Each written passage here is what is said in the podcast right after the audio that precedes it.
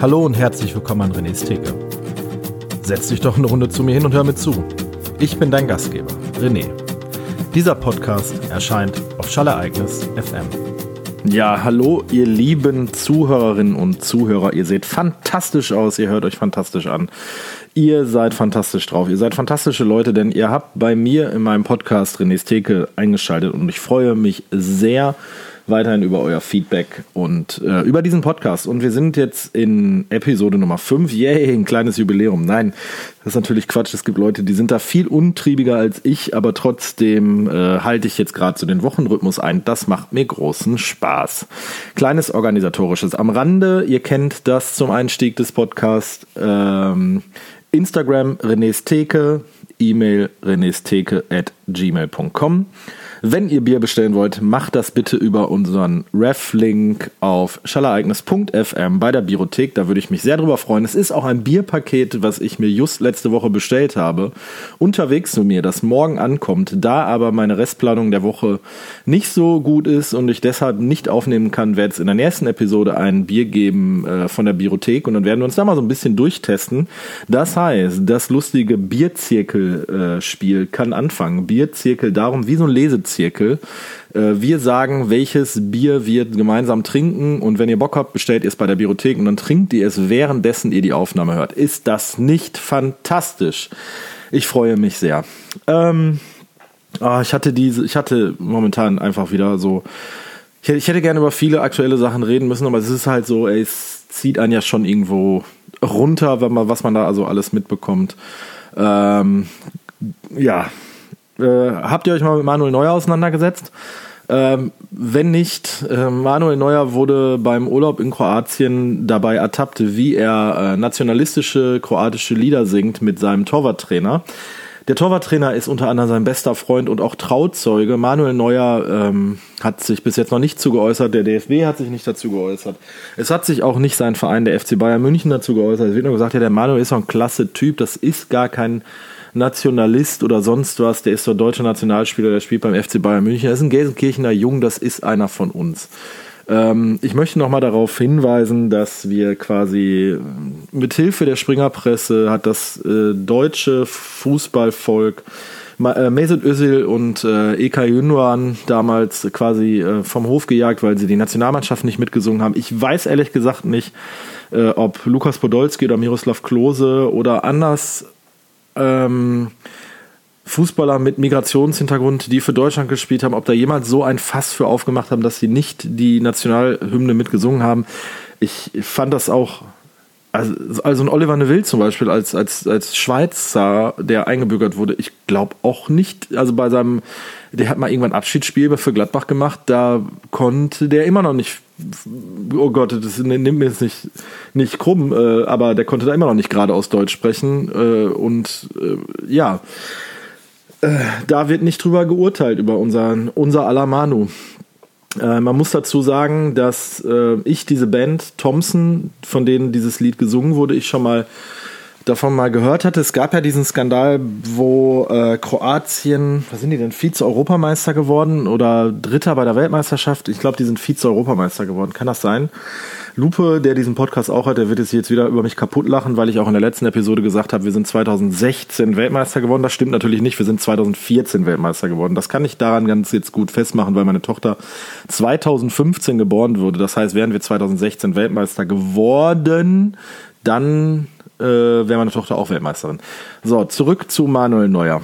Äh, also diese Ben Thompson war mir schon vorher ein Begriff aus dem Grund, dass es halt diesen Eklat gab, der auch durch die europäische Presse gegangen ist, dass die europäischen, dass Spieler der, National, der kroatischen Nationalmannschaft äh, nach dem Erreichen des Finales oder leg mich jetzt da bitte nicht drauf fest, auf jeden Fall war es ähm, etwas, wo sie einen Titel hätten gewinnen können oder ziemlich weit gekommen sind, wurde in der Kabine, wurden Lieder von Thompson gehört. Thompson ist eine Band, ich weiß nicht, ob man die so mit dem Deutschen mit Freiwild vergleichen kann. So, also auf jeden Fall sehr rechtsgerichtet, mit eindeutigen Symboliken. Ähm, ja, das also finde ich schon einen ausgemachten Skandal. Das sieht man jetzt gerade auch nochmal so im Anbetracht dieser Black Lives Matters Diskussion, die hoffentlich noch lange anhält, dass halt so ähm, wird bei dem europäischen Standard gemacht, also einem weißen heterosexuellen Mann, der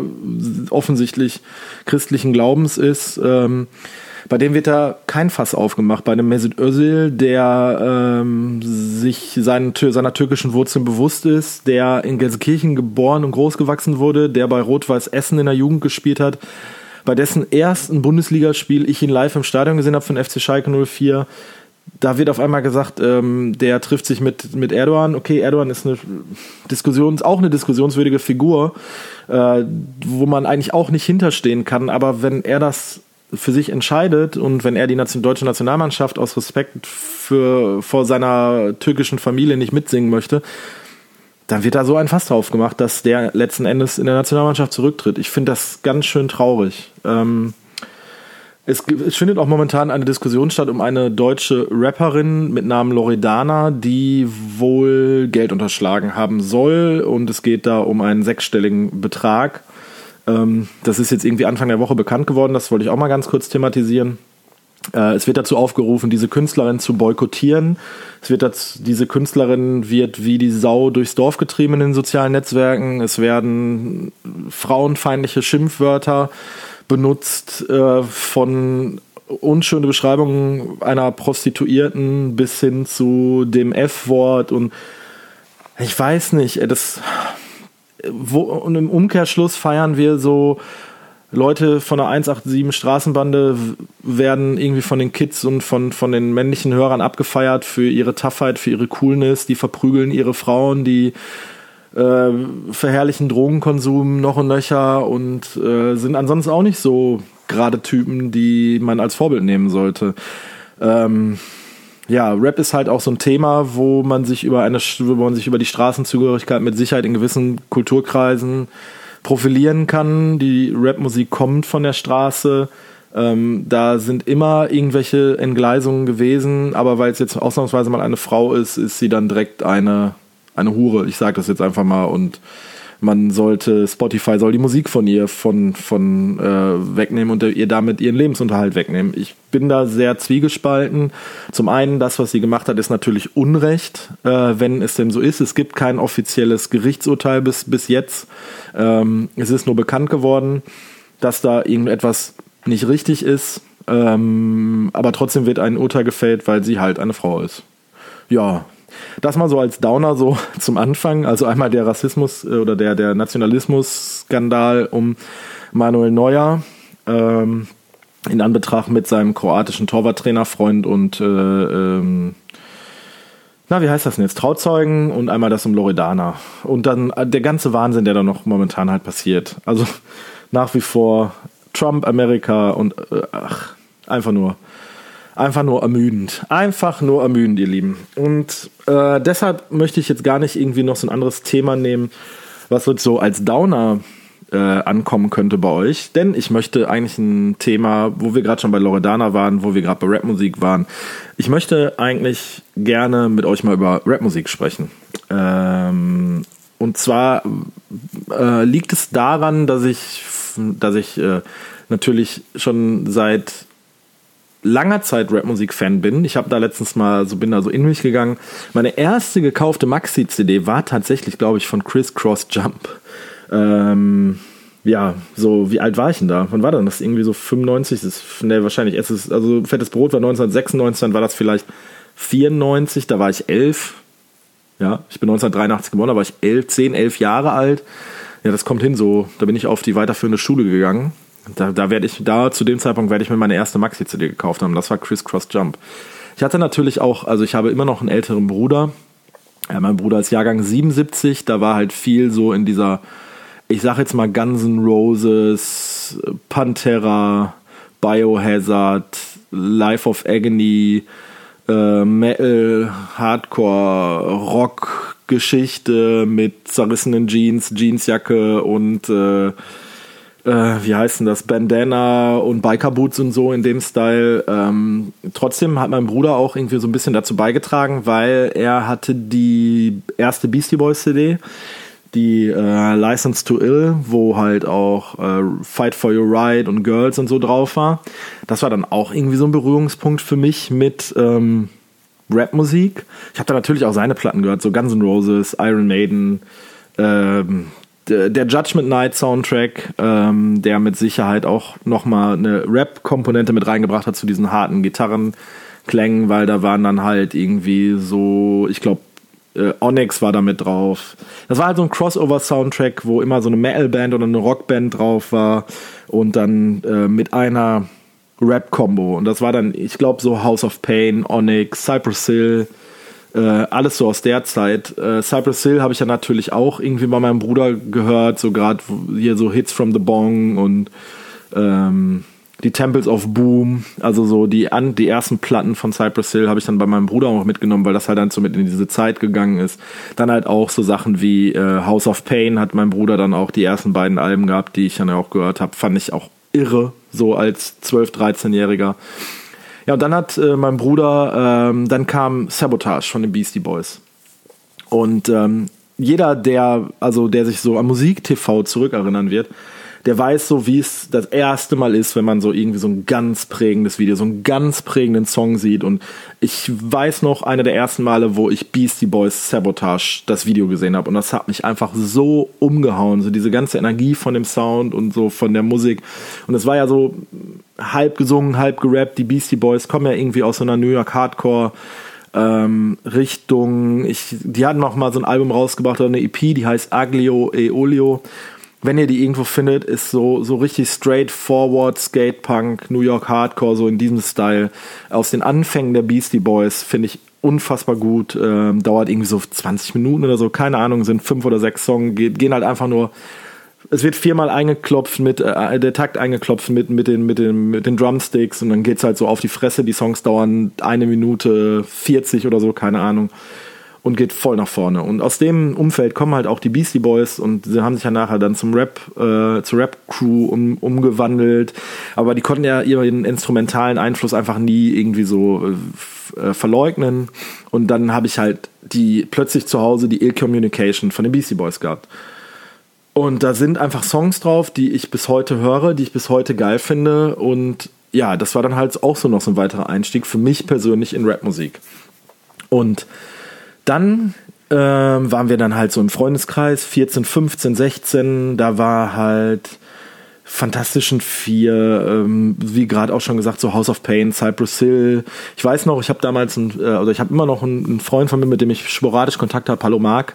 Ähm, mit dem waren wir früher viel unterwegs und mit Micha, äh, der wohnt jetzt in München und der hatte damals irgendwie so, hat ja schon Platten gehört, also so mit, also der war ein Jahr älter als wir, das ist natürlich dann auch äh, der ist sitzen geblieben ähm, und äh, hatte dann irgendwie Platten bestellt und hatte einen Plattenspieler von seinen Eltern und war halt auch Skater und immer so eine Stufe, äh, äh, zu einem gewissen Zeitpunkt war immer eine Stufe cooler als wir. Und äh, ich liebe Micha äh, immer noch. Wir sehen, wir haben uns leider schon Ewigkeit nicht mehr gesehen. Wir haben aber immer noch Kontakt über die sozialen Medien und er ist einfach so ein unfassbar cooler Typ und ich mag ihn sehr gerne. Und wir sind halt schon irgendwie befreundet, seitdem wir 15 sind, also jetzt seit über 20 Jahren kennen wir uns schon. Ja, crazy.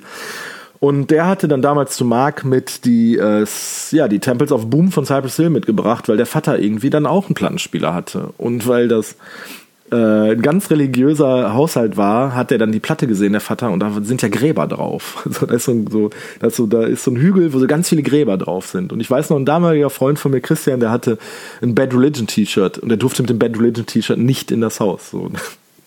Lange Rede, kurzer Sinn. Ich war dann irgendwann bei Micha und dann hat er neue Platten gekriegt und da waren für mich zwei Platten dabei, die einfach für mich Game, Game absolute Game Changer war zu diesem Zeitpunkt halt aus diesem, ich sage jetzt mal, ähm, ja, fantastischen vier Rödel am Hartrein Projekt haben wir auch gehört, Dingen raus von Skibidi Skabidi Hubidi Habidi Rap auf äh, richtig Rap halt. Und das war ähm, bei, bei dem besagten Micha, äh, er hat mich dann angerufen und hat gesagt, ey, ich habe von MC, das war halt so ein Mail-Order, da musste man früher eine Postkarte hinschicken, welche Platten man bestellen wollte oder welche Klamotten man bestellen wollte. Und da hat er zwei Platten gekriegt. Und das waren ähm, Wahnsinnsplatten absolute Wahnsinnsplatten. Ich bin zu ihm hingefahren, das war, äh, es war schon dunkel, ich glaube, es war Winter, wir haben uns irgendwie einen Kakao getrunken Oder die Mutter hat uns irgendwie so was zu essen hingestellt, weil äh, polnische Familie, da war, ah, Mia, dein Freund äh, René ist da. Und dann gab es halt irgendwie, keine Ahnung, Würstchen und Käse und äh, wir haben halt irgendwie einen Kakao getrunken und haben neue Platten gehört. Und Micha legt diese Platte auf und das war absolute Beginner-Bambule. Und ich bin der festen Überzeugung, dass ich so einer der ersten war, mit Micha zusammen in unserem Dorf, der diese Platte gehört hat. Und das Intro ist ja dieses ähm, nächster Halt, Lang, äh, St. Pauli Landungsbrücken, von da an geht's nach Bambule. Dann da da da da da. So, boah, ich habe da gesessen, ich habe Gänsehaut gehabt. Wenn ich jetzt darüber rede, kriege ich immer noch Gänsehaut. Und wir haben dieses Album durchgehört von Seite A, Seite B, Seite von vorne nach hinten. Und wir waren einfach, wir haben einfach da im Zimmer gesessen und waren sprachlos. Das war etwas, was für uns noch nie da gewesen war, was, weil es halt cool war. Es waren halt nicht die fantastischen vier, äh, sondern es war halt Rap. Da waren halt Double-Time-Raps drauf von Eisfeld. Äh, Gerade in dem ersten Song macht er so, also ich kann das nicht nachmachen, so, da müsst, dazu müsste ich jetzt den Song hören, dann könnte ich das wahrscheinlich mitrappen.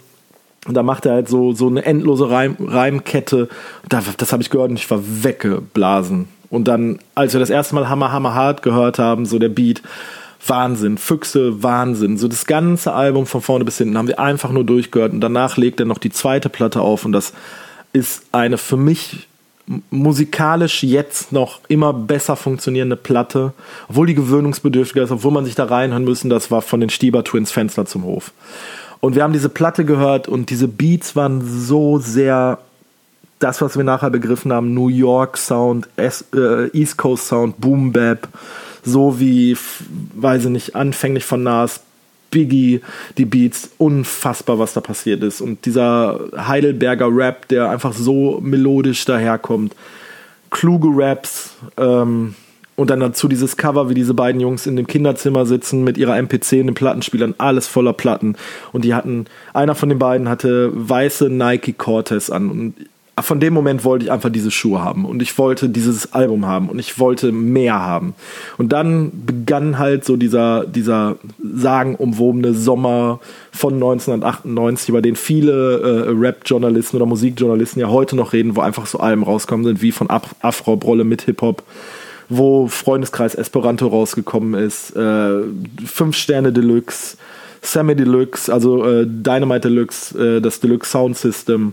Ich weiß gar nicht, was da alles plötzlich auf einmal für Platten aufgetaucht sind. Wir waren im Freundeskreis, hatten wir einen Kumpel von mir, der war jeden Tag im Plattenladen, hat sich die neuen Releases geholt und der ist irgendwie, hat seinen ganzen Schuhrucksack dann voll Platten gemacht, der ist dann arbeiten gegangen, irgendwie hat Leergut eingeräumt und so im örtlichen äh, Lebensmittelladen und keine Ahnung, anderer Kumpel von mir, der hat Tennisschläger bespannt und der hat dann sich dann davon Platten gekauft und wir haben Platten gekauft und wir waren halt so im Freundeskreis auf einmal voll auf Rap äh, getuned. So alle waren auf einmal da und haben Rap gehört. Und zu dem Zeitpunkt haben sich auch zwei Freunde von mir, ähm, also auch der besagte Freund Urs, der ähm, jeden Tag im Plattenladen abgehangen hat und da Platten gedickt hat äh, und sich allen Scheiß bestellt hat. Was der sich für einen Scheiß bestellt hat, das kann man sich gar nicht vorstellen. Der hat Alben irgendwie von, von Rap-Crews aus dem hinterletzten Dorf irgendwo hat er davon gehört und hat sich diese Platten bestellt. Der hat alles besessen und der hat jeden Tag hat er sich Platten gekauft, die nach Hause geschleppt und gehört. Und der hatte sich dann auch zu dem Zeitpunkt irgendwie 99, dann in dem Jahr oder so, hat er sich dann zwei Technics 1210er, also das ist ein, quasi der Plattenspieler ähm, in Technics MK2 1210er Baureihe. Zwei hat er sich dann irgendwie vom Mund abgespart oder zu Weihnachten schenken lassen. Keine Ahnung. Auf jeden Fall hatte der die auf einmal mit Mischpult. Und dann hat er die halt auch immer hin und her geschleppt. Der hat die auf sein Fahrrad irgendwie draufgebaut und ist mit dem Fahrrad dann irgendwie zu uns, zu, zu uns Jungs gefahren. Wir haben im Keller vom Freund von mir, der etwas finanziell gut äh, betuchte Eltern hatten, haben wir die Platten dann, Plattenteller aufgebaut und haben dann da so, ja, Hip-Hop-Sessions gemacht. So, wir haben da alle selber versucht, irgendwie zu scratchen und aufzulegen und irgendwie Sach, also Vocals mit äh, ähm, A cappellas, also ne, A cappellas mit, mit Beats äh, übereinander zu legen, zu gucken, was passt. Und haben halt da irgendwie den ganzen Sommer Party gemacht und waren jeden Tag da und haben Musik gehört. Und dann haben wir halt angefangen, und das ist auch eines der prägendsten Album, Alben in meiner Rap-Geschichte. Da haben wir von Most Def kam das Black on Both Sides Album raus. Und das hatte damals ein großer Bruder von einem Freund von mir, hatte das angeschleppt. Also das, da waren auch irgendwie so ein, so ein Freundeskreis aus großen Brüdern. Die waren jetzt nicht so alt wie mein Bruder, also der äh, sechs Jahre älter war, sondern die waren zwei oder drei Jahre jünger so im Schnitt. Und die waren dann halt alle schon so auf dem auf dem Trichter, die haben auch Rap-Musik gehört, aber die haben halt amerikanischen, englischsprachigen US-Rap gehört. Und das war halt für uns zu dem Zeitpunkt war es nicht bewusst klar, dass die Ursprünge daher sind oder was. Für uns war einfach so, auf einmal ist Rap-Musik da. So absolute Beginner. Sammy Deluxe ist da. Es war ja da zu dem Zeitpunkt irgendwie auch gar keine Referenz da, dass die Leute das irgendwie aus Amerika rübergeholt haben. Das hatten wir irgendwie so gar nicht in Frage gestellt. Klar, wir kannten irgendwie so äh, Chris Cross oder äh, Bone Saxon Harmony oder keine Ahnung, Puff Daddy zu der Zeit wahrscheinlich auch schon, aber das war uns irgendwie nicht bewusst, dass diese ganze Kultur ja von Deutschen adaptiert war. Das ist uns erst viel später bewusst geworden. Und das war dann halt so der erste Kontakt mit Ami-Rap. Das war Most Def. Und von da an hat sich das Feld einfach so geöffnet für uns. Und das war um den Dreh 99, 2000, wo wir dann angefangen haben, DJ Premier, äh, Gangster. Also DJ Premier ist der, der DJ von Gangster. Gangster ist eine ganz legendäre äh, Hip-Hop-Crew. Und der hat halt unfassbar viel Zeug produziert zu dem Zeitpunkt. Der hat äh, für Rakim, der hat für ähm, für Nas hat er Sachen gemacht, für Onyx, für äh, MOP und plötzlich war alles irgendwie Primo und DJ Premier und die haben unfassbar viele Sachen rausgebracht. Wir haben das alle gehört und geballert. Wir haben die ganzen Hits gehört, wir haben aber auch Underground-Sachen gehört. Irgendwann kam dann, äh, da habe ich auch schon im letzten Podcast drüber gesprochen, kam dann ein Kumpel von uns und hat dann so dieses Stones Throw Label aufgetan wo äh, unter anderem nachher mein Lieblingsproduzent JD, also Jay Diller, der leider viel zu früh an Lupus gestorben ist, auch gesigned war und der einfach mit äh, äh, Madlib einfach einen Sound kreiert hat und ähm, also Madlib ist auch ein anderer Produzent. Ähm, ich will jetzt nicht zu sehr ins Detail gehen, sondern also ich könnte da stundenlang und sehr intensiv und sehr leidenschaftlich drüber reden. Ähm, ja, auf jeden Fall äh, war, war dann auf einmal Madlib und JD für uns alles und wir haben das alles gehört, was vom Stones Throw Label kam und wir haben uns irgendwie versucht, Platten da zu organisieren und dann haben wir uns irgendwann so eine Zeit lang auch, wo dann alle Leute so hier aus meinem kleinen Ort weggezogen sind, halt auch alle so ein bisschen entfremdet. So, das, das passiert halt so in Freundeskreisen. Und äh, jeder hat auch irgendwie so seine andere Musikrichtungen sich mal mit ausprobiert. Ich habe halt immer, ich war immer nicht dogmatisch nur auf Hip-Hop und Rap-Musik äh, festgelegt. Ich habe auch immer irgendwie so Punk und Hardcore dabei gehört. Ich habe auch äh, äh immer gerne elektronische Musik gehört.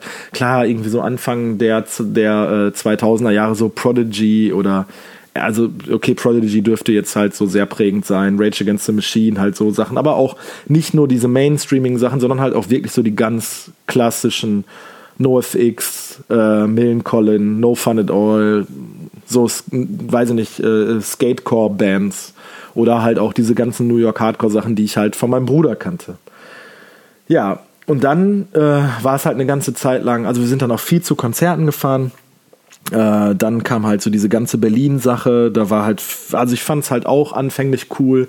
Ich habe da auch viele Sachen gehört, also gerade die Anfang diese ganze Agro-Zeit und wo Azad halt rauskam und der dann halt auch das Album mit mit Savage gemacht hat und Sido auch die ersten Solo-Alben, die er dann gemacht hat, nachdem der halt äh, sich von AIDS, also alles ist die Sekte, dann irgendwie ähm, nicht mehr gemacht hat, sondern solo gemacht war. Bushido war für mich irgendwie nie so ein wirkliches Thema, wobei das erste Album hier vom Bordstein bis zur Skyline habe ich auch noch gehört, fand ich auch wirklich gut. Also der Intro-Track, allein das Sample ähm, ist aus so einem alten Kung-Fu-Film. Als ich das das erste Mal gehört habe, habe ich das mega abgefeiert, fand ich unfassbar stark. Aber dann ist es ja auch irgendwann so geworden, dass sie sich dann halt irgendwie Sido und Azad haben sich geprügelt und Bushido hatte Beef mit dem und Flair sowieso eine, also überhaupt nicht mein Typ, noch nie gewesen. Ähm, ja. Und dann hat man sich halt auch irgendwie so ein bisschen von Rap auseinandergelebt, aber ich, trotzdem hört man halt irgendwie immer Sachen. Und äh, letztes Jahr kam für mich irgendwie, auch wenn ich immer Rap-Musik halt gehört habe, war für mich so ein Jahr, wo ich wirklich festgestellt habe, dass es einfach, eine, einfach noch eine wunderschöne Musikform ist.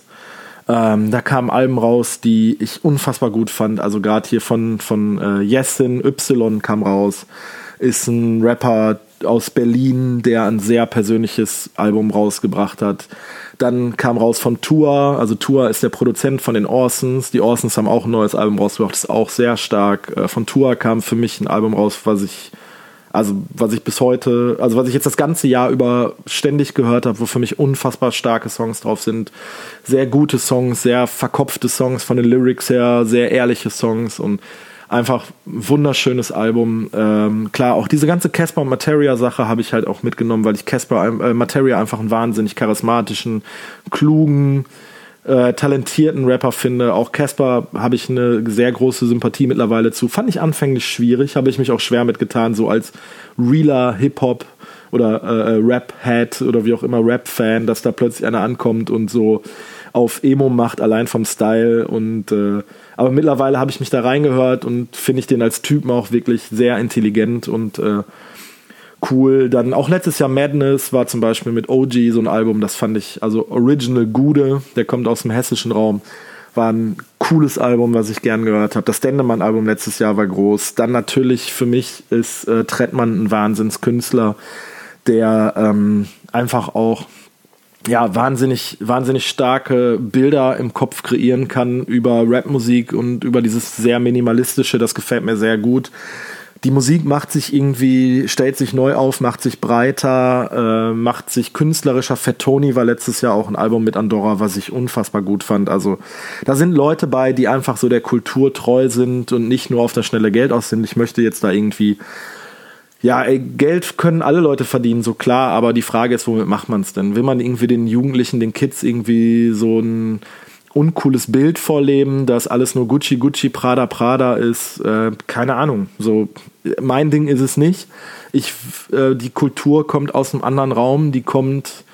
Ähm, also ich fand, für mich war Rapmusik immer Storytelling auch ein Stück weit. Also ich, ich weiß noch, als ich das erste Mal äh, Esperanto von Freundeskreis gehört habe oder halt die, äh, die Quadratur des Kreises von Freundeskreis, da werden Bilder erzählt, da werden Geschichten erzählt und Max Herre für mich einer, ein, ein, einfach ein wahnsinnig guter Songschreiber, talentierter Rapper, gute Persönlichkeit, starker Musiker, mit dem richtigen Gespür einfach so für Sachen und für mich, wenn man, wenn man so darüber nachdenkt, auch so eine der prägendsten Persönlichkeiten in meiner musikalischen so äh, Sozialisierung.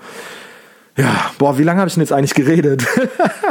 oh Mann, ey, da merkt ihr schon, wie sehr ich einfach diesem Thema. Ich könnte jetzt noch drei Stunden weiterreden, aber das möchte ich jetzt an dieser Stelle. Ich wollte nur noch mal darüber reden. Ich liebe Rapmusik. Ich werde Rapmusik immer hören. Ich gebe Rapmusik tatsächlich jetzt an meine Kinder weiter. Meine Tochter liebt das Dendemann-Album zum Beispiel. Meine Tochter ist vier Jahre alt und die sagt, Papa, ich möchte Dendemann Rap hören.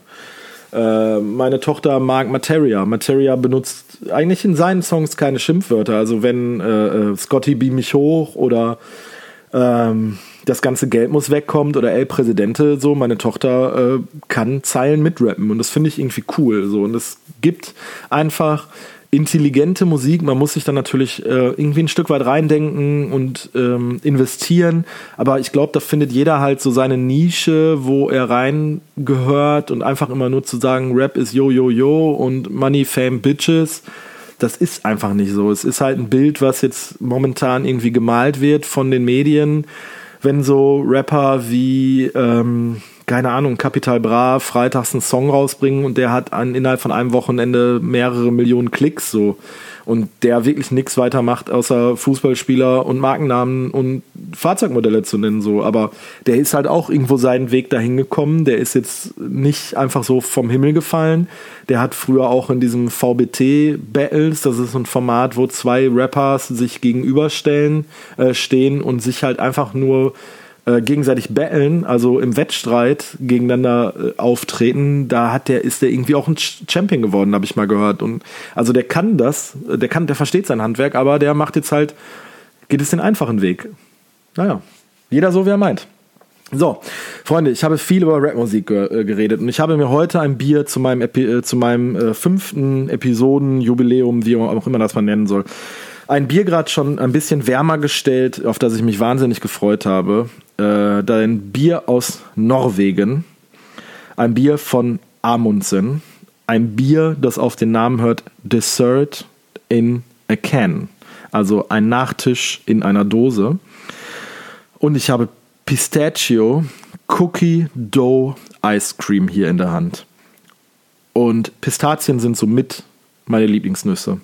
Ich war mal auf Sizilien und habe da an einem gesehen, wie äh, Pistazien angebaut werden und geerntet werden. Und da habe ich Pistazieneis gegessen, da ist mir fast der Kopf geplatzt. Da habe ich auch Pasta mit Pistazien gegessen und Olivenöl und das ist einfach unfassbar lecker. Und deshalb habe ich mich sehr auf dieses Bier befreut, was ich mir bestellt habe. Äh, dieses Bier ist nicht ganz günstig, da kostet die Dose 9 Euro. Es hat 10,5 Prozent. Äh, das ist auf jeden Fall mit Laktose gebraut. Das alles andere hätte mich jetzt auch gewundert. Und ich werde mir jetzt einfach mal äh, was einschenken. So, Dose. Hm. Okay. Also ich rieche auf jeden Fall jetzt schon mal das Ice Cream und die Laktose.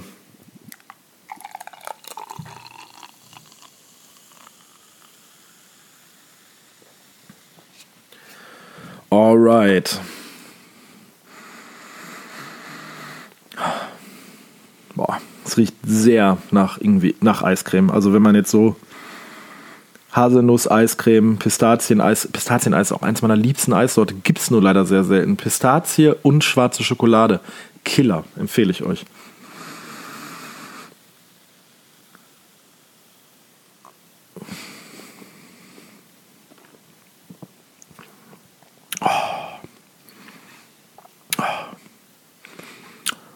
Mhm. Ja, also erstmal für 10,5 Prozent ist es nicht so stark, wie ich erwartet hätte. Das finde ich schon mal ganz geil. Die Laktose macht das ganze Ding auf jeden Fall cremig, also so von der Viskosität her. Es ist jetzt immer noch nicht so dickflüssig, wie ich es schon mal von äh, Omnipollo, das ist übrigens das Glas, was ich hier gerade in der Hand halte, von äh, Omnipollo aus Schweden. Es ist nicht so dickflüssig, wie ich schon mal von Omnipollo hatte. Es ist im Nachgang jetzt ein bisschen bitter. Der Alkohol kommt jetzt gerade, also es fängt an, dass es in der Speiseröhre warm wird und Richtung äh, Magen runter. Ich nehme noch mal eben einen Schluck.